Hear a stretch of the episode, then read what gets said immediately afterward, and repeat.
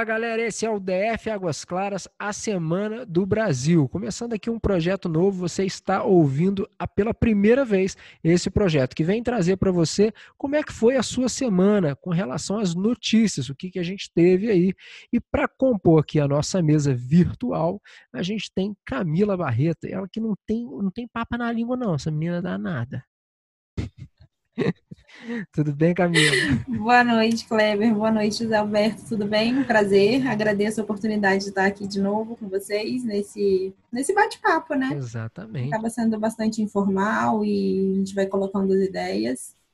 E agradeço a oportunidade de participar mais uma vez. Valeu Boa noite para vocês. demais, obrigado. E do outro lado, ali mais ou menos no sul de Minas, ali perto de Três Corações, ali pro lado de Varginha, a gente tem José Alberto Furtado. Tudo bem, Zé? Tudo bom, gente? Boa noite. Boa noite, Kleber, Camila, todo mundo que nos ouve aí. É. Tudo jóia? Como é que foi nossa semana? Pois é, nossa semana começa quente, Zé. Começa com uma troca, uma, uma troca de farpas entre os três poderes, né? E, aí o que, o, que eu, que eu jogo na mesa aqui é se vocês acham que isso pode aí gerar uma crise institucional no nosso país, ou a gente já está nela. Era exatamente a minha pergunta, Gabriela. Se a gente já não está numa crise institucional. A primeira pergunta era o que, que é né, uma crise institucional? que, que define se qual é a linha de já estamos em crise institucional ou não. Me parece que já estamos com, com esses ataques de, de, todo lado, com parece que às vezes um poder tentando segurar o outro na implicância ou é. a força, em vez de simplesmente no equilíbrio. Essa era a minha pergunta. O que vocês acham? Nós já estamos? Eu, eu, é, eu acho que assim a gente começa, né? Eu vi, eu vi uma, uma troca de gentileza entre o presidente e o Rodrigo Maia, né? o Rodrigo Maia falando que vai dar flores para ele, né, Camilo? É isso, vai dar flores. que, que, vai dar flores pro Bolsonaro. Então, assim, enfim, eu acho que a gente já está iniciando, vendo aí uma crise. E do outro lado, é interessante que é o seguinte: a gente tem um, um, sistema de presidencialismo, né? Exatamente. Mas aonde o presidente ele não tem toda aquela ele não tem toda aquela autonomia, né? Então a gente depende aí do, do é, da Câmara e depende também do, do Senado, né? Para para para que o presidente, enfim, consiga governar. Né? E é isso que há muitos anos no Brasil a gente não tem, né? uma conversa é, harmônica entre esses três poderes. Né? Ou se a gente é tinha é um tempo atrás, essa conversa era uma conversa que poderia ser harmônica, mas por trás disso tinha todo um plano é, de uma manobra para levar vantagem em qualquer que sejam os assuntos dentro desses poderes. É exatamente isso. É, a gente, nos últimos anos, é que tem visto, nos últimos dois, três anos, quatro, vai, no final do governo Dilma também já estava tendo essas, essas brigas entre Congresso e, e, Planalto, e a gente começa a olhar e falar só o lado ruim. É ruim, é feio, especialmente tem sido feio, mas não é que antes disso, nos últimos 20, 30 anos, a coisa foi, foi equilibrada também era desequilibrado, mas acontecia como você falou, por trás dos panos. O equilíbrio era conseguido não com diálogo, não com, com, concordância, com harmonia, mas com, com compra. Então, é, com um trocas, lado era sempre né? calado é. na base do dinheiro. Como é que é? E com trocas, né? Exatamente, com compras. É, né? exatamente. Né? Com base no dinheiro na influência, um lado era, era sempre calado. Então, nesse ponto, eu até acho que a gente é uma evolução dolorosa, não é bonita, mas talvez seja uma evolução. É, a gente começar a ver que os três poderes eles são independentes. Talvez nesse crescimento agora, não sei, talvez é, a coisa esteja desequilibrando, mas, mas pelo menos está abrindo um caminho para que eles sejam independentes. É... Não sei como a Camila vê isso. O que, que você acha, Camila? É, eu também concordo. Eu acredito que toda mudança ela gera desconforto. Né? E eu acredito que o Brasil vem de muitos anos, aí eu acho que a gente pode puxar aí de Fernando Henrique, apesar de sermos uma democracia recente, né? É, de muitos anos com um governo que não olhava tanto para o povo. O povo não, não tinha uma, uma voz ativa perante o governo, não existia o peso né, da voz popular lá dentro. A gente tinha os representantes e acabava que aquela elite ali nos governava. E aí, do rompimento ali do impeachment da Dilma em diante, apesar de ter havido impeachments do Collor, etc., Mas falando agora da história mais recente, é, da Dilma por diante, como estourou também um, um, a questão da corrupção de uma maneira muito alarmante, né, e muito grande, eu acho que primeiramente isso impactou muito o povo brasileiro, né, de ver o quanto nós somos roubados, né? A questão da crise econômica acho que agravou esse sentimento para todo mundo, certo? Uh, e eu acredito que, como Zé, eu também tenho, apesar de ver as discordâncias, de ver as trocas de farpas, disso ser incômodo, eu também vejo um lado positivo nisso, porque é o incômodo da mudança. Né? Hoje nós temos um governo onde não se trabalha mais com troca de cargos. É, isso é muito visível no governo Bolsonaro, ao menos para mim. Né? Uhum, Os ministros sim. todos é, foram escolhidos com, como escolhas técnicas e etc. Então, eu vejo muito isso, é um incômodo de uma Câmara que não quer mudar, que quer continuar com a política como ela era. Uhum. E você acha que, que essa atitude do Maia de é, fazer esse oba-oba aí para os estados e para os municípios, dar essa, essa como é que, qual, qual a palavra que eu posso usar aí? Essa essa autonomia mesmo de, de, de, mexer com o dinheiro e tal, é uma, é uma, uma forma de jogar o presidente na parede? Olha, eu acho que sem dúvidas, é uma forma, eu vejo da seguinte maneira, Você né? Vê como uma manobra política. Ah, sem dúvidas, até porque nós estamos em ano de eleição, né? Eles precisam de dinheiro, né? Os estados, a gente teremos eleições estaduais, eles precisam de dinheiro nos estados, nos municípios. É, então, sem sombra de dúvidas, eu acredito que isso é sim uma manobra política, até porque passar o plano Monsueto da maneira que eles alteraram e se passar dessa forma, isso causa é, um, um, uma, o aumento da dívida pública vai ser algo muito alarmante. E aí, e... quem vai pagar essa dívida depois é a União. É, isso é verdade. É, é né? então, que, que paga. É, então assim, fica com a batata quente, né? É, é exatamente. Pode dizer. O, não, obrigado. O problema é esse. Eu acho que os dois lados, o, a, o Maia está fazendo, o presidente também faz, os dois lados estão jogando para a galera.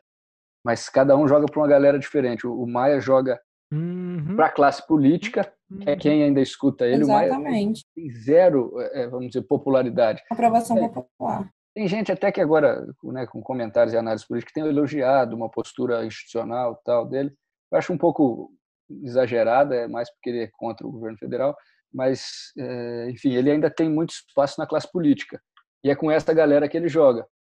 O presidente, desde antes da, da eleição, inclusive, sempre teve muito mais é, movimentação nas pessoas, no eleitorado. Então, ele também joga para o eleitorado.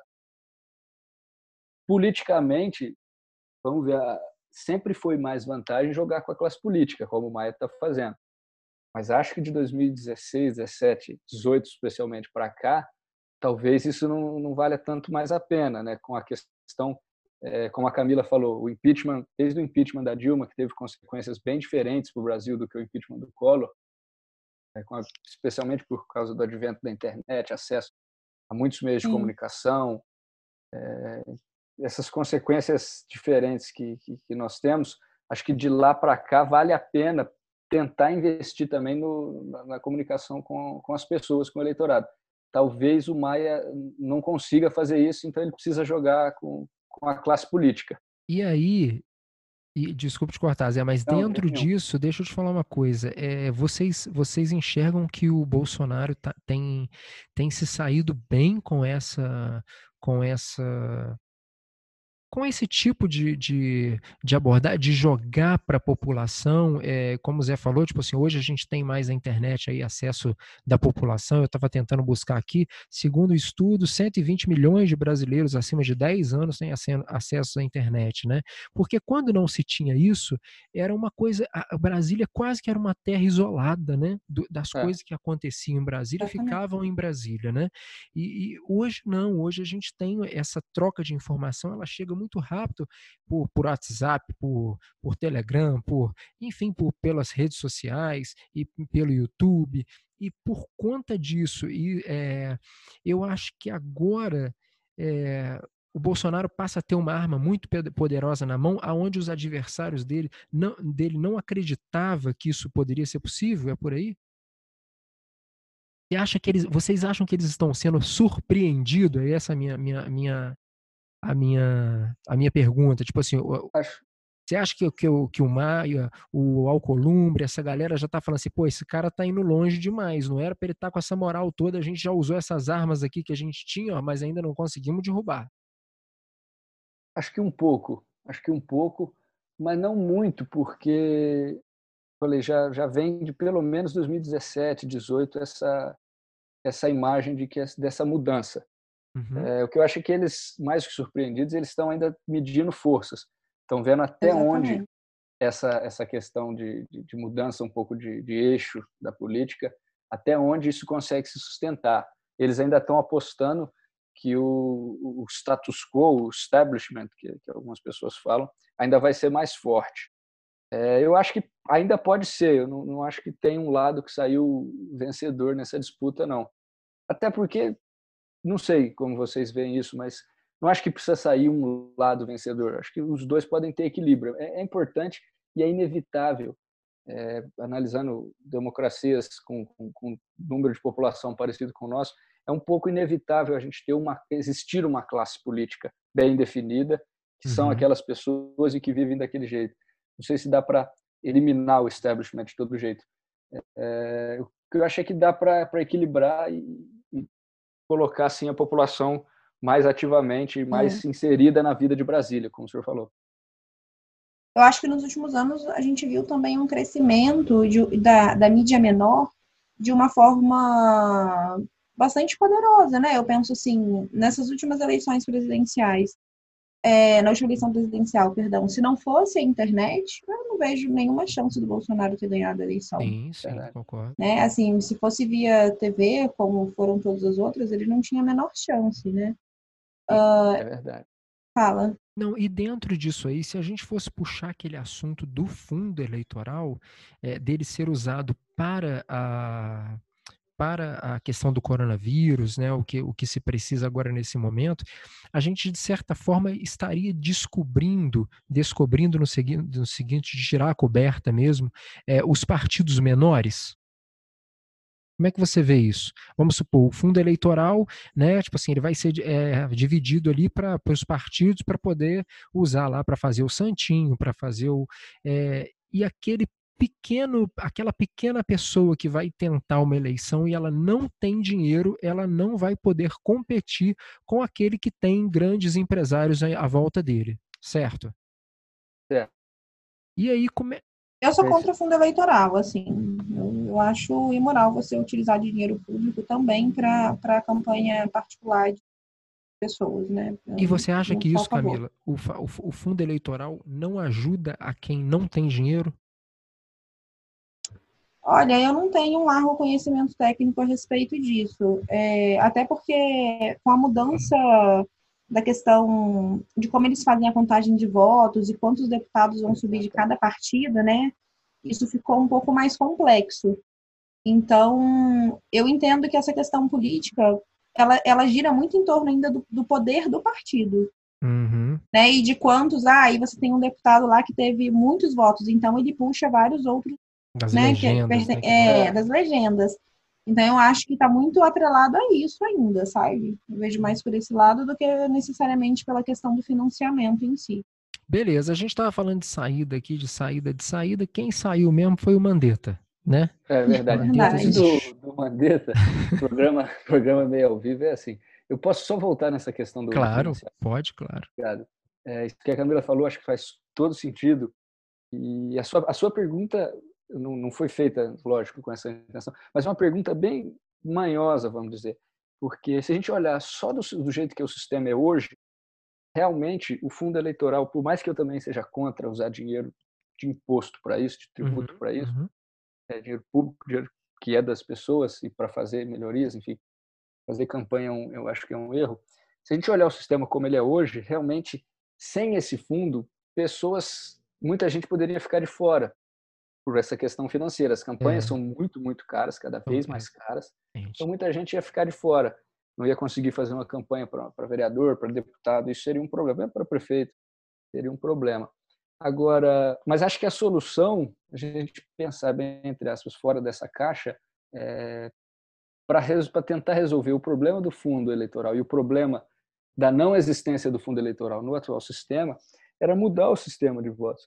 Eu sempre, há algum tempo já, eu, eu simpatizei da ideia do voto distrital para eleições legislativas, dos três níveis.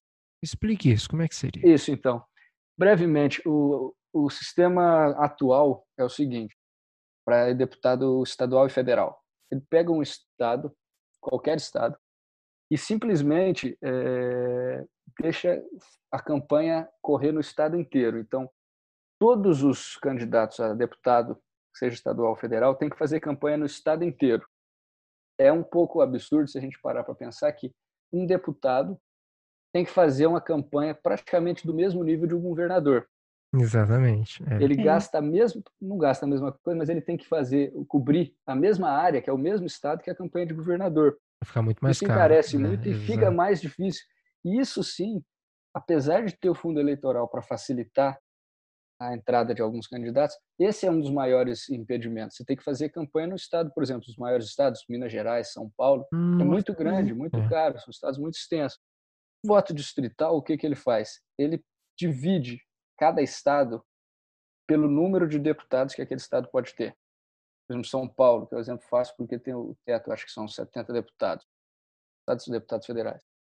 Divide o estado de São Paulo em 70 e cada é, pedacinho desse, cada distrito vai eleger um representante.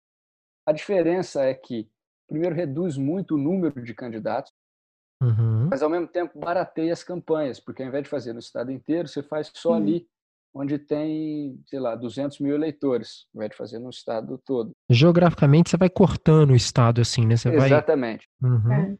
Exatamente. E aproxima o eleito do eleitorado. Sim. Porque um cara que coleta, um deputado que captou votos no estado inteiro, para onde que ele vai olhar? Ninguém sabe e ninguém consegue cobrar muito bem. Você não sabe muito bem se esse, esse deputado é da sua região, do sul de Minas, ou ele é mais ali do oeste de Minas. Ele é um pouco dos dois, porque ele pegou voto nos dois. Então, até para ele direcionar propostas, dinheiro, tudo fica mais difícil. Se ele fosse é, localizado, era mais fácil de ser, de ser cobrado também e ficava mais barata a campanha. Desculpa toda essa volta, mas. Não, eu gostei da ideia. Ótimo, eu, é, eu gostei da ideia e eu, eu fico com uma certa dúvida na questão é, que a gente às vezes vive em alguns locais. Vamos supor, em, em Brasília nós vivemos a questão do curral eleitoral. Sim é, que existe assim, vamos supor, essa terra aqui, quem manda é o fulano, é, outro não pode vir aqui. Então, quem manda verba para Águas Claras é o é. fulano de tal. É, se o fulano, de, se o outro deputado mandar verba para Águas Claras, por favor, não utilize. Só utilize Nossa. daquele deputado, entendeu? Isso acontece aqui hoje, né? Isso é bem. Então, é, será que isso seria uma, uma, uma seria um, um perigo nessa questão ou vocês não veem risco? Eu, eu vejo esse risco, sim. Eu vejo o risco, acho que precisa tomar cuidado, sim. É uma coisa que as pessoas falam também é, é exatamente isso: falar, ah, mas aí o, o líder local ali vai sempre se eleger, vai ser sempre ele o eleito. Mas o, o ponto é que se a campanha está mais barata, ela está mais acessível. Hum. E se é bem delimitado, o, o, cada região, cada distrito é bem delimitado, é mais fácil até para as pessoas que, que se opõem ao tal, vamos dizer, entre as, o tal coronel de, dessa região, é mais fácil para as pessoas que se opõem a ele se organizarem uhum. naquela e a, região. E a probabilidade de simpatizar também é, é, pode ser maior também, né? Como assim? A probabilidade de, vamos supor, de você ter uma pessoa que seja mais a cara daquele local, né? Daquela ah, região sim. ali. Exatamente, é verdade. Exatamente. Então eu acho até que existe o risco de em alguns lugares. É, entendi. É. Mas as oportunidades para quem efetivamente quer mudar isso são maiores, é mais acessível. Em alguns lugares vai piorar, não tenho dúvida. Mas onde as pessoas quiserem fazer, por exemplo, em Águas Claras, onde as pessoas têm, um, um, têm canais, têm união, têm essa questão comunitária, é, um lugar como Águas Claras, eu tenho certeza que seria uma mudança para melhor. É, claro com aí, certeza. É e é uma coisa que a gente pensa muito nisso, nessa questão aqui, né? Da gente ter o que você está falando e o que eu tô, eu tô tirando exatamente com, com, com, com a mente aqui, pensando na cidade de Águas Claras aqui em Brasília, porque a gente sente falta, né, de ter uma pessoa que, mesmo que na administração, que seria a nossa prefeitura, mas uma pessoa que uhum. fosse daqui, né? Sim, sim, pois é. É, muito legal. Ok, então a saída mesmo foi do Mandetta. Foi do Mandetta. Todo mundo já vinha falando que saía. E, e, e, isso foi bom ou foi ruim, Camila? Olha, é difícil a gente analisar de fora, foi né? Um bom eu tenho certeza que. Eu acho que ele começou muito bem, eu acho que ele tinha um discurso muito ponderado, é... mas eu confesso que a... ao final eu estava em dúvida se era ciência, ciência, ciência, ou se era politicagem, politicagem, politicagem. É. Tá? Uh, vazou um vídeo dele ontem, não sei se vocês chegaram a ver, né? A despedida logo depois que ele fez a. A festinha? Ah, sim. É. Então, assim, né? Ninguém com máscara, todo mundo se abraçando. Então, assim, fala uma certa incoerência, né? E outra coisa que eu acho é o cara sair cantando. É... Pô, uma decisão delicada para todo mundo, eu imagino, inclusive para o país, porque ele tinha um nível de popularidade muito alto né? As é pessoas tinham uma expectativa com relação a ele. E é. eu confesso que me incomoda um pouco o fato de não ver nenhuma preocupação, sabe? Como se aquilo fosse, assim, uma, uma troca de, de camisa, assim, uma coisa simples, uma coisa pequena, enquanto na verdade não é. Né? Eu desejo toda sorte aí ao novo ministro que vai assumir. Isso. Parece que é bem técnico também, né? É, mas parece que não tem experiência com gestão pública. É, mas acredito parece... que ele, né? É, na área pública. Pode falar. Não, é, mas acredito que ele, que ele vai ter competência e vai conseguir é, levar isso daí bem, sabe? Isso, isso, é. Ele parece que na área pública é a primeira vez, ele, ele tem algumas coisas de gestão na área privada. É, privada, exatamente. Isso, é. Mas a, a, saída do, do ministro Mandetta, você perguntou, Kleber, parece que fazia um trabalho sério apesar de ele já ter uma vida é, é, pregressa na política, o que sempre a gente tem que tomar cuidado, né? já tinha sido eleito deputado, então não dá para a gente colocar a mão no fogo pelo passado do, dessa, dessa personalidade. Mas, ao que tudo indica, fazia um trabalho sério é, no Ministério da Saúde. É, a gente, no começo da, da crise, acho que mesmo quem apoiava o governo tinha bastante confiança nele, no trabalho dele. E ao longo da crise, como toda crise, acho que teve erros dos dois lados, do lado do presidente e do lado do ministro. E essa sucessão de erros é que é que culminou com a inevitável saída. Acho que é um, pelo momento era muito delicado, né? Ainda é um momento muito delicado, então não sei, não, também não consigo avaliar se era uma se é a decisão certa, se é uma decisão boa. Tenho certeza que o, que o novo ministro deve ter qualidade, mas realmente não sei se era o momento para isso. Os dois lados eu acho que erraram ao ficar trocando, lavando roupa suja fora de casa, como a gente fala, né? É, sempre eles iam à imprensa, parece que nas reuniões eles se acertavam, as reuniões privadas Isso, sempre é, se acertavam. Quando virava. E aí saía cada um pro, da, da porta ali, cada um para o seu lado, a coisa Sim. virava. É, eu tenho. Eu, perdão, Posso falar? Eu vejo uma questão, para mim, um erro muito grave do governo Bolsonaro é com relação à comunicação do governo. Nossa, por favor. A comunicação é muito ruim, a começar uhum. por ele. Né? Porque é. as atitudes do governo em si, a equipe técnica, é boa. Assim, existem inúmeras coisas boas a se falar do governo. É, o time né? é que muito mesmo bom, né? o time é muito bom, eu vejo todo mundo com muita vontade de trabalhar. A área da comunicação é desastrosa e eu acho que, em partes, é todo esse burburinho. Eu vejo uma, claro, uma, uma, uma parcela de culpa na imprensa, tá? em parte da imprensa, uhum. é, mas uma parte de culpa também no governo, que se comunica muito mal. Sabe? É é, o Bolsonaro ele precisava ter alguém ali que colocasse o discurso e falava, ó, oh, o senhor vai falar dessa maneira isso que está aqui. Porque ele não tem moratória boa. É, e ele mesmo fala. Por aí é, ele mesmo fala que não gosta muito desse auxílio ele da, não gosta, né? Sim. Tipo assim, de uma, de uma assessoria sim. de imprensa que fala o que ele tem que falar, né? É, a sensação que dá é que ele aposta muito na questão de, dessa ligação dele com o povo. É, se a gente olhar por um certo ângulo, ele é um candidato escolhido pelo povo, e não por algum partido político. Exatamente. É verdade. Né? fato, ele primeiro foi eleito pelo povo para depois ver qual, em qual partido ele, ele ia concorrer. É verdade. Então, ele acaba tendo uma ligação muito próxima com as pessoas e eu acredito que ele aposta muito nisso. Só que é, é, eu também enxergo que a eleição acabou.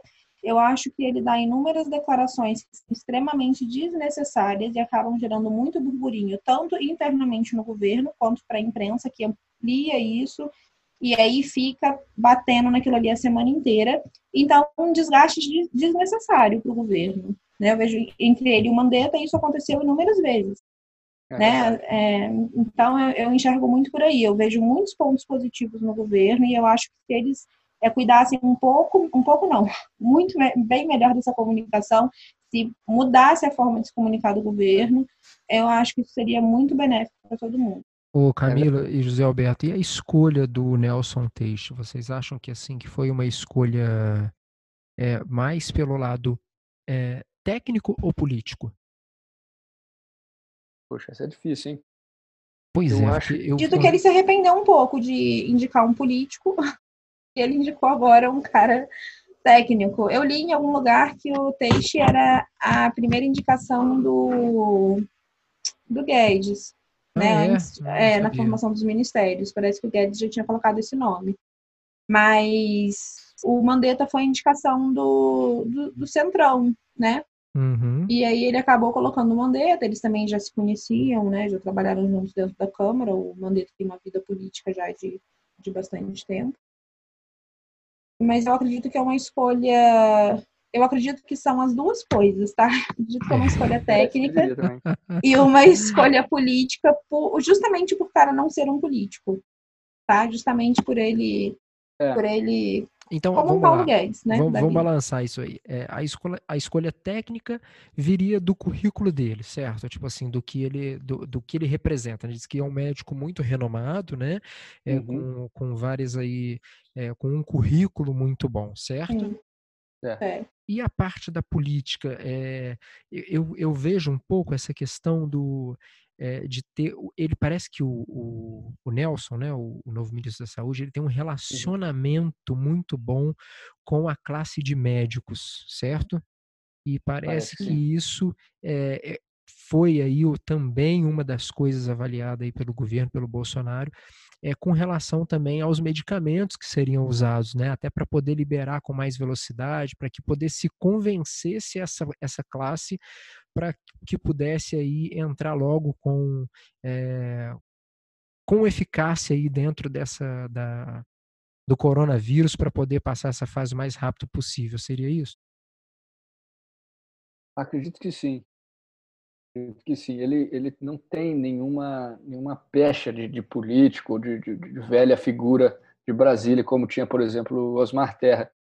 O Osmar Terra, que é médico, mas pouca gente se lembra que ele é médico, justamente por essa por já Exato, ter é. sido deputado, já ter sido ministro de dois governos. Então, acho que é como a Camila falou, o fato dele ter dele não ser político é, é, uma, é, um, é um aspecto de escolha política do ministro Nelson Teich. Legal. Por aí, Camila. Eu concordo com o Zé, eu também enxergo dessa forma. Ok. É, e acho que também pesou o fato da conversa entre os dois. Eu acho que existe um alinhamento ali entre eles, né, entre presidente e ministro, que, claro, é necessário para a condução da, das medidas né, serem adotadas.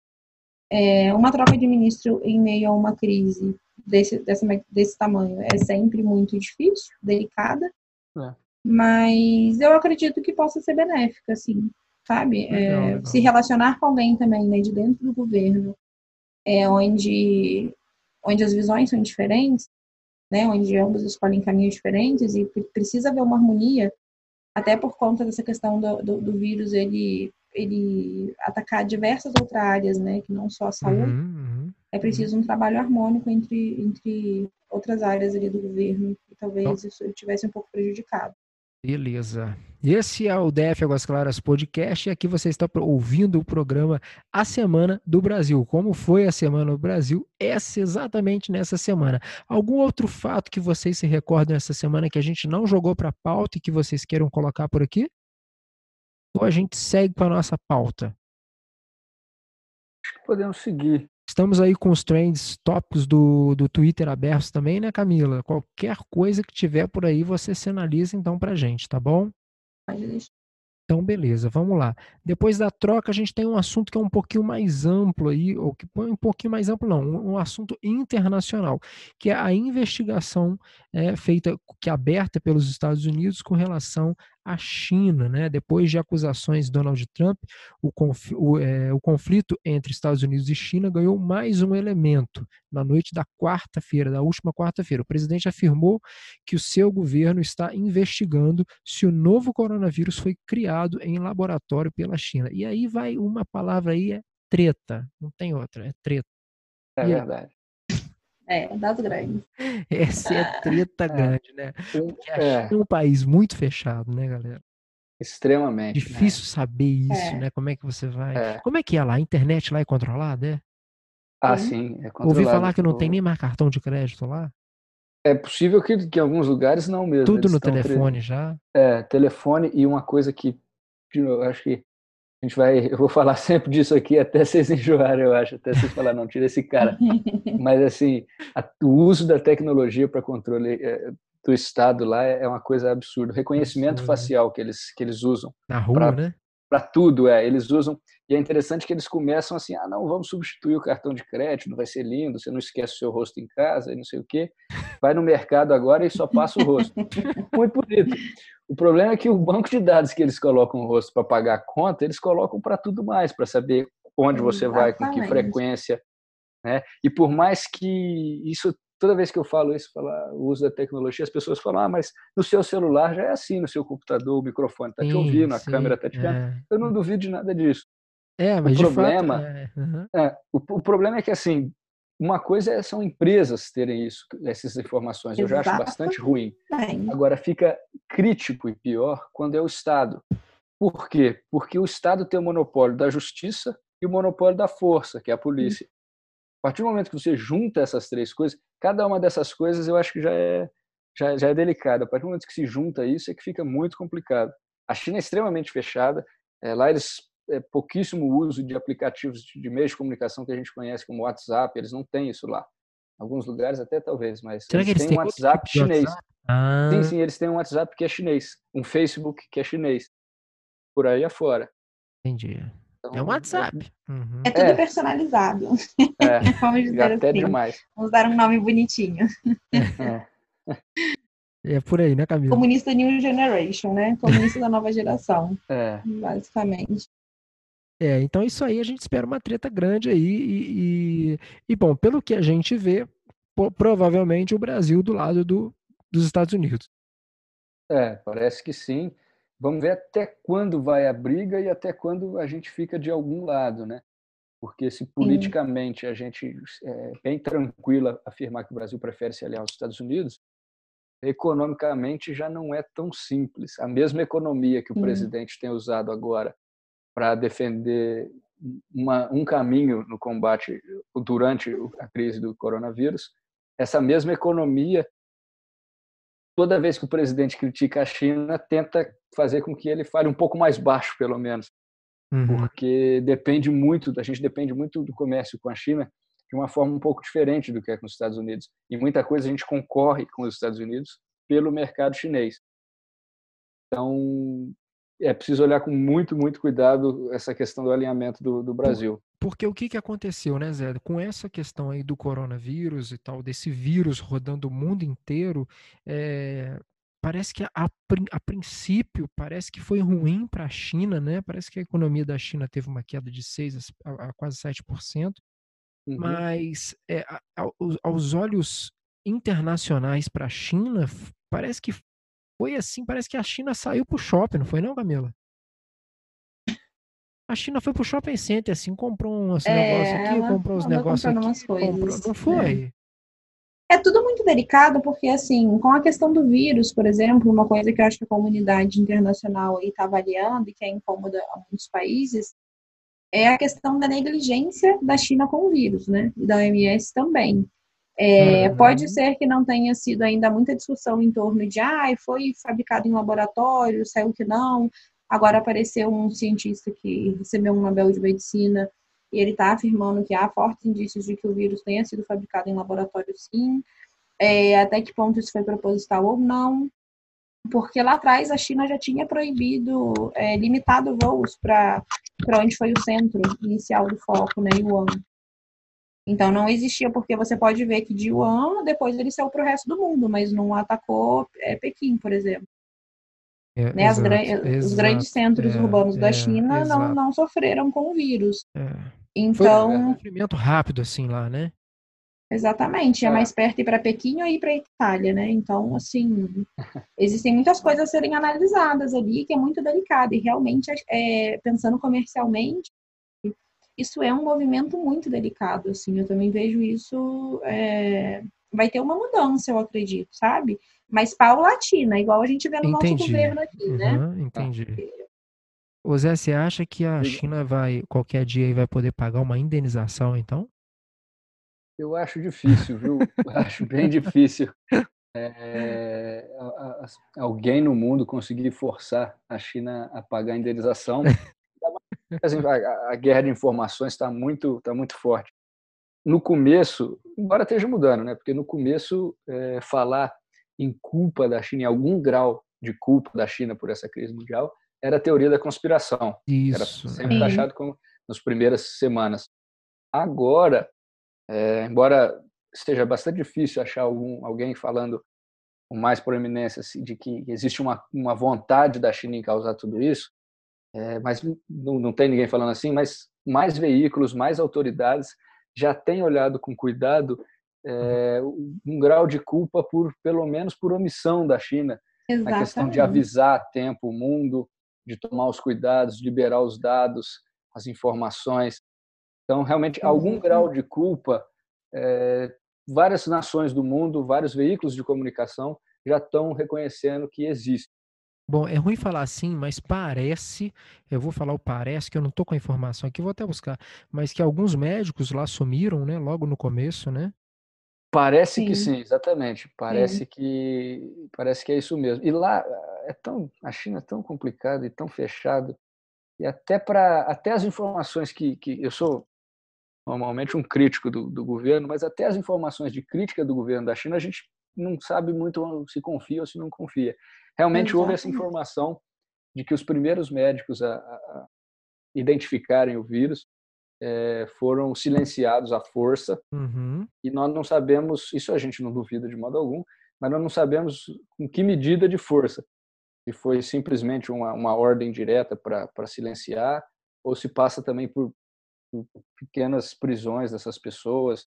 Nós não conseguimos ter informações com precisão. É. Mas parece que sim, o governo tentou é, abafar os casos até o limite de que o prefeito da cidade de Wuhan, ou o governador daquela região, não sei, acho que o prefeito, é, se culpou por ter abafado o caso. Ele admitiu a culpa e até renunciou ao cargo. Mas num sistema como aquele, a gente acha difícil que só o prefeito tenha tomado essa decisão da cabeça dele, que não seja algo de cima. Uhum, uhum. Então, é bastante complicado. Os Estados Unidos falam essa questão de investigação, mas acho difícil alguma indenização. Não, a indenização eu falei brincando, não tenho realmente. É. mas não vai é, rolar. A questão dos médicos que eu li, é, parece que o primeiro médico que denunciou ele foi calado, né? Teve uma visita do governo e, enfim, ele não pode mais tocar nesse assunto. Ele acabou falecendo, parece, de coronavírus. Ele pegou o vírus e faleceu. Teve um segundo médico que eu não aprofundei, não tenho notícias, e tem uma terceira médica que parece que está desaparecida. É uma Olha mulher. Só. E também falou que tentou alertar as autoridades, né, para dizer que o tamanho da pandemia era muito maior do que o que estava divulgando, na verdade, né? Uhum. E que outras medidas é, precisavam ser tomadas, enfim. E parece que ela ainda não, não apareceu. Acho que foram uhum. três médicos realmente no, no total que, que tiveram coragem de falar, né? Como o Zé colocou, é quando você tem um governo com todas as informações, né? O governo, o governo faz as leis, o governo enfim, ele tem o poder inteiro nas mãos da comunicação, do que, que vai sair de notícia, do que, que você pode falar, do que, que você não pode. Então, até os dados que eles divulgam de, de óbitos, de número de infectados, realmente você não, não consegue ter certeza num governo que não é liberal, né, que as coisas, você não tem certeza de nada, né? Você confia com desconfiando, porque pode ser mentira? Pode. Exatamente. Pessoal, a gente está falando, olha só, é engraçado que são, é, o programa é para dizer as notícias da semana, né? Certo. Só tem notícia do o raio do coronavírus. Eu vou te é verdade. e aí, e, e para a gente ficar um pouquinho assim mais descontraído, né? Aí o pessoal falou lá, Gustavo Lima, faz uma live, faz. Ele falou, então vou fazer uma live. E aí ele foi, ele foi fazer uma live, aí começou a tomar uma birita para cá, uma birita para lá e tal. O Conar abriu uma representação contra o, a live do Gustavo Lima por fazer propaganda irregular de bebida. O conselho recebeu denúncias por, é, por potencial estímulo ao consumo irresponsável, sem restrição a menores. A Ambev ela diz que orienta o artista a seguir as regras, mas lives, mas, mas lives podem ter tido erros e vai reforçar o pedido, olha só. Então, para a gente sair um pouquinho do corona, Boa. vou entrar nesse, nesse, nessa do Gustavo Lima aí. Eu, a primeira hora que, eu, que, eu, que a gente, eu tava, o que, que a gente estava fazendo? Eu estava fazendo uma live também. Aí terminei minha live aqui, e aí fiquei sabendo que estava passando Gustavo Lima ali, liguei lá no YouTube, na televisão e começamos a ver. E o primeiro comentário que eu fiz foi: poxa, não precisava estar tá bebendo, né, cara? Porque assim, porra, tem criança vendo, tem. É, e aí, na semana seguinte, dá essa treta toda. E aí, como é que. O que, que vocês vejam? O que, que vocês têm a dizer aí sobre esse caso? Quem quer ir primeiro? Quer começar, Camila? Pode ser. Eu acho um absurdo. Deixa o cara beber, né, Camila? Deixa o cara beber. Se fosse ele, eu fazia outra live agora e bebi o dobro. Tá? tá, na, tá na eu nem seguia, dele. nem seguia e passei a seguir, para você ter uma ideia, tá? Não, o que eu acho é o seguinte: como que a pessoa é, quer regular o que você faz dentro da sua própria casa, né? Você não está infringindo o direito de ninguém, você não está agindo contra a lei, você pode estar na sua casa, né? Beber na bebida que você bebe, comprou, né? A pessoa troca de live. Eu sou muito dessa opinião, sabe? Troca de live. Pessoa, né? é. Você não está satisfeito com o que você está assistindo, você troca de live. Eu acho que na televisão, um canal aberto passa coisa muito pior. Né? Num país onde a gente tem. Opa, agora eu gostei. Voltando ao Rodrigo Maia. Que, que não coloca nem tira da votação a questão de passar um fundo eleitoral para ser usado na saúde. As pessoas estão discutindo que o cara bebeu demais na casa dele. Ah, é muita hipocrisia do meu ponto de vista, assim. Né? Você pode ter sua opinião pessoal. Ah, eu também acho que ele exagerou, eu também não, não bebo, né? Eu também, eu também acho que ele exagerou. Mas isso não tira o direito dele de exagerar, entendeu? É. Eu, eu penso dessa forma. Eu acho que o indivíduo precisa ter, ter a liberdade dele. Eu acho que isso é sagrado, assim. E aí, Zé? É, então, também acho que exagerou, né, na, na, na bebida, bebeu pra caramba. Acho que até... Porque até para o resto da semana ele deve ter ficado sem, então quer dizer, até aí já, já mostra que passou mesmo. Mas assim, o Conar, o que, que, que até agora eu não entendi também bem quem é o Conar, o que, que eles precisam, né? o que, que eles estão fazendo, o que, que eles querem com isso, entendeu? Não sei se, se tem algum grande benefício em você impedir o cara de fazer isso na internet, é, até porque, assim, é o que a Camila falou, quem alguém tiver incomodado, dá para dá dá mudar. Na TV aberta tem coisa também daí para fora. É, é, Camila, a Camila, quando falou isso, Zé, é assim, eu, pelo menos eu vou entender aqui, vou uhum. falar que foi, tá, Camila? Se não foi, você me fala. Ah. Você olha um BBB, uma festa do BBB, é, tem uma, né, tipo assim, um bebaiada danada, uma confusão, né, tipo assim, uma treta danada e ninguém tá falando nada, e TV é. aberta, né? É, Mas foi... Outro dia eu vi um, acho que mudaram a classificação de um programa matinal da Globo, porque programa matinal, ou seja, esse sim tem, tem sempre criança assistindo, é, porque foi lá justamente alguém fez foi cantar uma música e tinha alguma alguma coisa que foi entendida como, como apologia à maconha, alguma coisa assim. Então, a TV aberta está tá com muito mais, vamos dizer, casos desse tipo de, de coisa, eu acho, do que exclusivamente nessa live. A internet é bem mais difícil de controlar, né? Sim, exatamente. Que, qual é. é o poder do CONAR para fazer isso? É, não, Acho que assim, o que ninguém falou, a quantidade de alimentos que ele arrecadou, né?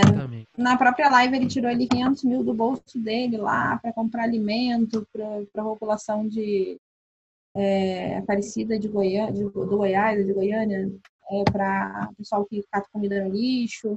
Então, assim, você jura que está preocupado que o cara tá bebendo? Eu acho que a pessoa não conseguir enxergar o objetivo maior, assim, sabe, do meu ponto de vista. É. É, tá é, com uma trave no olho, assim. É, exatamente. Eu, eu concordo com, com o argumento, talvez, central do, do CONAC, seja, é um exagero, é um erro consumir daquele jeito e, e achar que aquilo é bonito, não, não é. Mas daí é você é, eu também. uma série de restrições. Interferir, exatamente, né? Na é. vida do indivíduo. Também não acho, acho... Né, bonito e o jeito certo de fazer. É, eu na hora, assim, como, né, eu tenho uma filha de 11 anos, então na hora Isso. que eu vi aquilo, ela estava com a gente, ela começou a ver também, na hora eu falei com ela e falei, né, tipo assim, eu falei, olha, uhum. é, o que ele está fazendo, tudo bem, ele está na casa dele e tal, é, né, mas como ele está em uma live aberta, e aí é. você pode ter crianças, você pode ter, né, tipo assim, e, e de certa forma a gente, infelizmente, tem um, uma, uma população muito influenciável, né, que acaba é. fazendo e praticando a mesma coisa. Se eu fosse ele, se eu fosse ele, eu não beberia numa live, justamente para não estimular, né, as pessoas a fazerem a mesma coisa e tal, porque a gente sabe que a letra de música sertaneja é muito isso, né, ela me traiu, vou beber até cair, vou morrer é. ali né? Então, então para não incentivar isso, eu não faria. Agora, de fato, é, eu concordo muito que tem coisa muito pior por aí e que o cara fez muito mais do que muitas pessoas. Ó, a, a live do Gustavo Lima foi, foi de cinco horas, arrecadou mais de 500 mil é, em doações contra o coronavírus. Então, deixa eu ver se tem alguns dados aqui. 731 mil espectadores simultaneamente, 14, 14 milhões de visualizações no total de 500 mil arrecadados no combate ao coronavírus. Uh, e aí o CONAR, sobre o CONAR, Zé, você tinha falado, o CONAR uhum, é o uhum, seguinte, o CONAR é o Conselho Nacional de Autorregulamentação Publicitária. É uma instituição criada por entidades ligadas à atividade publicitária, agências, anunciantes e veículos de comunicação. Então é como se fosse a, a ANEL aí, a, essas, essas é. agências, a, a, a, a ANAC, enfim, essas. É, eu, mas eu acho que ele não tem nenhuma relação com o governo, né? É isso, é, não é público. Não, não, auto, não, não, não, não tem, não tem, é. Exatamente. Pelo menos. Exatamente, pelo menos, é. Bom, deixa eu ver aqui, deixa eu voltar para a nossa pauta aqui então. E aí a gente parte para o seguinte, tipo assim, porque na, é, essa questão do isolamento, no DF a gente já tem uma notícia, né, de que o governo vai começar Ai, a reabrir em dia, no dia 3, né? Ele começa a reabrir alguns, alguns comércios, né, de forma vai, enfim, vai voltar aí um pouquinho a, a gerar a economia. E em São Paulo parece que mudou o discurso do Dória também. Em que sentido, senhor diz? Nesse sentido da, da quarentena? Então, parece que ontem o governador resolveu estender a quarentena até 10 de maio. Ela estava previsto ah, para... até, de... até 10 de maio? 10 de maio, é. Estava previsto, acho que até dia 22 de abril, e depois passou para 10 de maio. Mas parece sim que em alguns lugares. É... Não vai ter nada aberto, será? Ou... Então, parece que em algumas cidades, alguns prefeitos estão tentando encontrar um meio termo de fazer, de manter oficialmente a quarentena, mas de permitir um pouco mais de flexibilidade em alguns setores do comércio. Parece que isso em eu bastante municípios do estado de São Paulo. É. Tá certo. Mas eu vi que acho que o de Piracicaba, por exemplo, tentou e foi impedido por medida do governador. De novo, teve que fechar de novo. Ok, olha é... só. Eu posso, pra, posso ir para uma outra aqui ou quer falar alguma coisa uhum. Não, a Câmara, a, a Câmara tá cobrando o Bolsonaro que ele divulgue o exame dele do coronavírus. É. Vocês viram isso também? Eu, essa, é, ele fez exame recente essa semana? Eu confesso não, que não disse. Não, não, não. Foi, foi aquele, né? que ele fez um tipo de viagem, é, é, Unidos. Ele... Acho que fez dois, parece. É, ele fez uns dois, é, exatamente. Então, aqui, esse aqui é uma é do deputado Rogério Correia, né? Ele fala: a mesa Uhum. diretora da Câmara deu um prazo de 30 dias para o presidente Jair Bolsonaro apresentar aí à casa os resultados do exame dele do Covid-19. O requerimento da, eh, de informações havia sido apresentado por esse deputado, o, Rogério Correia, que é do PT de Minas Gerais. E, e por que, que ele não mostra, hein, Camila? Você acha que tem treta aí Olha, também? não sei, não Pode sei. ter. Engraçado, né? É um negócio que ao É, que seria é mais simples fácil de acabar ali o resolver, né? burburinho se ele, se ele mostrasse, É, né? exatamente. Não, Exatamente. não parece que tem, tem mato nesse cachorro aí? Ou, ou tem cachorro nesse mato aí? É, é, é, que é bem né? esquisito. Não é? Eu acho que. É, eu acho que Resolve, mostra a cópia do exame, acabou. É, pessoalmente eu acho que, que tinha que, que divulgar, sim. Não tem. Não tem. Ele, ele ocupa. É, eu também, ele eu também não entendo. É, mas ele ocupa um Acho. cargo que exige algumas, algumas renúncias. É, e eu- eu- é, é? se fosse eu também, essa- nessa aí eu anunciaria, a não ser que tivesse dado positivo. Tô brincando. É, então vou. E o Que é Wilson o que aí. Pois é, ele já não teve, não teve receio, né? Falou, ó, tô com. Ele tá com coronavírus, né? É, ele tá. E, mas. Tem que ver se ele não cumpriu a quarentena imposta por ele mesmo, né? Ixi. Será que É, ele que furou a é que quarentena isso. que ele colocou? Tava catando os outros na praia lá. Ah, Tá, tá, Tem que investigar eles, como que ele pegou. Eu eles que fecharam as praias, não foi? O Rio ainda continua fechado? Acho que sim, né? Ah, tem. Sim, sim. Ele colocou polícia, né? Não fechou com grade, mas ele colocou polícia. Inclusive, foi prender uma menina aí de biquíni. Não sei se você viu. Ela tava sozinha. E aí Hum. cataram ela. Foi uma confusão danada, assim. Bem, bem arbitrário mesmo. vi assim, um bem vídeo que foi até bem- isso. Eu vi um vídeo, foi até, de certa, assim, foi um pouco engraçado, eu confesso, que o rapaz estava na praia correndo, não sei se vocês viram. Hum, E o rapaz estava na praia correndo, sem camisa e tal, tomando aquele solzinho correndo na praia. Aí o policial começa a se aproximar dele, começa a se aproximar dele, começa a fazer um sinal para parar, Ele ele começa, a, ace- ele começa a acelerar, o policial corre, ele corre muito mais que o policial. Fica uma coisa Ai, ai. é. Gente do céu, o Brasil é É um porque na areia é complicada, né? na areia Hoje É, mas teve tem- passeata contra o Dória em São Paulo, né? foi essa passear? Tem, A gente é não que- falou Teve- disso. teve- É, carreata, na Mas olha verdade. só, né? eu não, vi, Carreata, é isso. mas eu não vi isso em imprensa nenhuma, não, gente. Teve? É. Teve, também. teve. Teve? Eu tenho relato, eu não estou lá em São Paulo, mas tem relato de primeira mão que teve. Mas você viu alguma imprensa ou não? Na imprensa, não. Não, não vi Você viu, Camila, na imprensa? Não vi, não vi. Com né? certeza a Mônica Bergamo não vai dar nenhuma nota sobre isso. É.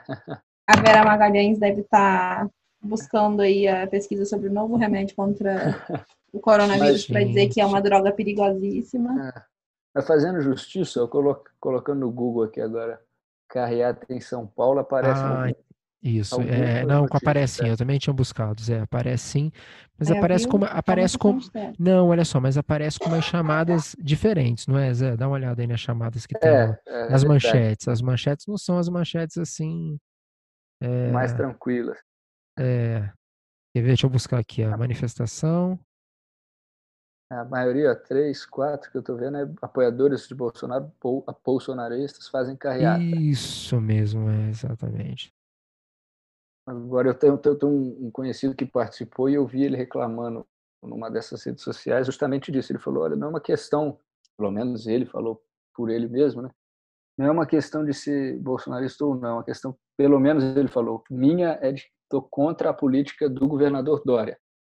Então, Hum. era, era um alvo um pouco diferente, era mais um protesto contra, segundo a Mais vontade dele de participar. Pessoal ali no, É, era contra o Dória mais do que a favor do, do, do Bolsonaro. Hum, tá. Ah, Eu também chamo a passeata por esse ponto de vista. Eu não acho que a passeata é pró-Bolsonaro. Eu acredito que a passeata são, é é contra as medidas que o governador vem tomando, né? São extremamente É. arbitrárias e acaba ferindo aí o direito individual também do, É. do cidadão. Eu acho que as pessoas estão doídas com isso, na verdade. Olha só, no, no, no exame, né, na, na imprensa, no exame, eh, ele fala assim: Dória critica protestos contra o isolamento social em São É. Paulo. Ne- eh, neste sábado, uma manifestação organizada pelo Movimento Conservador e pelo Avança Brasil pediu a saída do governador de São Paulo. É, isso que era o que eu tinha mais é, é entendido mesmo. Essa manchete talvez tenha sido a mais precisa que eu, eu tenha visto até agora. É, e no, o, o, o Dória deu uma tuitada aqui, ele colocou assim, neste sábado em São Paulo chegou a 991 mortos e a doença já atingiu 225 cidades no estado. Nesse mesmo dia, manif algumas manifestações a favor do coronavírus surgi é, surgiram é, como ato de sabotar o trabalho de profissionais da saúde que continuam lutando para salvar vidas. João Dória. É impressionante, né? É. Ele claramente percebeu que é contra ele, a partir do momento que ele colocou claro, claro, a favor do corona. É. Claramente percebeu que é contra ele especialmente questão. É. Ô, ô Zé, aonde que ele falou, aonde que ele tirou aquela camisa? O Sabe aquela camisa do, sabe aquela camisa do Bolsodória? Ah, pois é. Que hora, que hora que ele botou ela para lavar? Onde que ele é? Ou então, que hora que, ele, que hora que ele falou assim, ó, vou usar isso aqui de pano de chão? É, ele realmente parece que... Mas eram várias, então ele teve, teve que ser muito criativo, porque ele, a campanha inteira ele passou fazendo isso. Depois ele falou que não. É, é. Ele está tentando se descolar, os dois, ele e o, e o, e o Witzel, né? É, mesmo quem, quem esteja discordando das é, políticas é. deles esteja a favor do governo federal, enfim, precisa reconhecer que o que eles estão mais querendo fazer, mais talvez do que questão de economia, questão de saúde também, né, mas é se descolar do, do presidente. Eles... Mas é o quê? Botar, é botar um holofote em si próprio? Exatamente, exatamente. Com, pra... com, Zé, com uma visão aonde? Com uma visão aonde? Então, o governador de São Paulo, Dória, claramente tem uma visão de, de presidência. Ele quer se, se, colocar como uma figura de destaque nacional para disputar alguma. Ele tem cara de que quer disputar a presidência, né? Mesmo se tiver com Lula. É, pois é, aí é que tá. É, mesmo sabe se... o que, que eles. É, mesmo é. se tiver, eu digo assim, mesmo se tiver de mão dada, né? Porque tá Exatamente, pois é, ninguém sabe até onde ele vai para isso, exatamente. Ele é uma pessoa que o histórico político, apesar de ser recente, não, não é muito bom, porque ele, ele foi feito, vamos dizer, pelo governador Geraldo Alckmin de São Paulo lá em 2016 para concorrer à, prefeitura de São Paulo. É, contra todos os outros caciques do PSDB no estado. Só o Alckmin apoiou ele. Ele foi o candidato oficial, ganhou boa, boa vitória sobre o Haddad, que naquela época ele ainda já estava bem desgastado. O Zé não estava em São Paulo, mas eu confesso que eu, sou, eu fui completamente a favor do Dória, viu? Não, com certeza, eu também naquela eleição. Eu não voto lá, eu voto aqui em Minas. Como diz o outro, vale mais aqui o voto. Aí foi o, é. foi o, o, do novo, né? O... É, exatamente. Na eleição de, de agora de 18, o governador eleito foi o Zema, do Partido O Zema, Zema exatamente. É. é. Que diga-se de passagem, exatamente, né, Zé? Parece é, que tem surpreendido aí, né? É, ele, ele dizer, surpreendeu na eleição, né? E vem surpreendendo na administração, não é? É, vem, é, mas ainda um pouco, todo mundo um pouco incerto. Ele é, pegou eu... um estado muito, muito não, complicado. Isso que eu ia falar. Não, imagina é, agora. Falar, pegou um estado quebrado. O cara né? pegou o estado quebrado, mas se ele pegou o estado quebrado, como é que tá agora? Pois é, então tá, tá, tá bem é, A situação para ele ficou difícil, né? Ficou bastante complicada. É, em algumas coisas, ele acaba tendo que, que pedir bastante ajuda para o vice-governador, que é quem já tinha um pouco mais de, de traquejo político, né? ele não hum. tinha ainda, ainda o, o, Zema não tinha ainda uma experiência política. Certo. Né? E, mas o, o voltando ao, ao, Dória, só para. Sim, Então, acho que ele, ele pretende, parece que pretende alguma coisa a nível federal. O problema é o histórico dele de, de, de que ele traiu, como está dizendo o Alckmin, na eleição de 2018, e agora já em 2020 parece tá, parece não, claramente já traiu o governo, o Bolsonaro, que é com quem ele estava em 2018. Exatamente. Então, onde quando ele, quando a cabeça dele parar de rodar, a gente espera que pare para frente no corpo. Vamos ver se que, que ele arruma em 2022. Agora o Witzel, me perguntaram ontem ainda, anteontem, falaram, bom, mas o Witzel não tem muito, o Dória ainda tem um pouco ainda passa por algumas Não, pessoas. Zé, volta aqui. O Dória ainda tem um é. pouco. Desculpa, ainda tem um pouco de uma imagem pública ainda é, mais sólida, um pouco mais. Tem gente ainda que apoia, que concorda, que, que enfim, vai com a cara dele, vamos dizer assim. Mas o Witzel, esse não tem muito muita saída. Ele não passa uma imagem muito agradável pessoalmente para o eleitorado. Apesar de que também, ele, ele, entrou bem, não é. entrou? Ele entrou bem, exatamente. Ele, ele eleito também com, com apoio do, ou se colando ao presidente Jair Bolsonaro, entrou bem, mas agora, assim, boa parte das pessoas que ainda está com Bolsonaro já não está mais com Witzel. Eles vieram rompendo já devagar há mais tempo, desde antes dessa questão de pandemia. E o Witzel, é aí que tá, ele não, tem, não parece ter muita chance de concorrer diretamente a um cargo federal, a presidência. Mas eu ainda acho também que ele, que ele faz isso que ele está fazendo, esse descolamento do presidente, é para é para crescer politicamente, para ficar independente, para tentar ter um nome próprio. Para quê? Não sei se, se pelo menos para ser um grande líder, para ter o que chama de cacife político e ter influência. Acho que ele deve entender que ele não tem condição de ser eleito para presidente. Tá certo. É por aí. Olha só, eu espero que na semana que vem vocês me voltem aqui com boas notícias, viu? Porque eu vou te contar, essa turma do coronavírus não tá fácil não, viu? Para a próxima semana a gente vai preparar umas notícias que fujam um pouco dessa... Vamos tentar. Da porque... pauta. Não, é, exatamente. É, o negócio é tentar, né? Porque não tá fácil realmente fugir disso aqui, não. Pessoal, é. vou me despedindo de vocês. Obrigado aí pela colaboração. Obrigado pelo carinho, pelas informações. Viu? A gente volta na semana que vem com mais notícias aqui da semana. Beijo para você, Camilinha. Beijo, gente. Obrigada. Boa noite. Agradeço vocês aí. Até semana que vem. Valeu, Zé Alberto. Muito obrigado também pelas, pelas suas colaborações. Eu que agradeço viu? muito. Eu que agradeço muito a oportunidade. Um abração. Boa noite. Valeu, um abraço para vocês, pessoal. Valeu. A gente vai ficando por aqui. Na semana que vem a gente volta com mais podcast da F Águas Claras, tirando a semana a limpo para você. Tchau, tchau.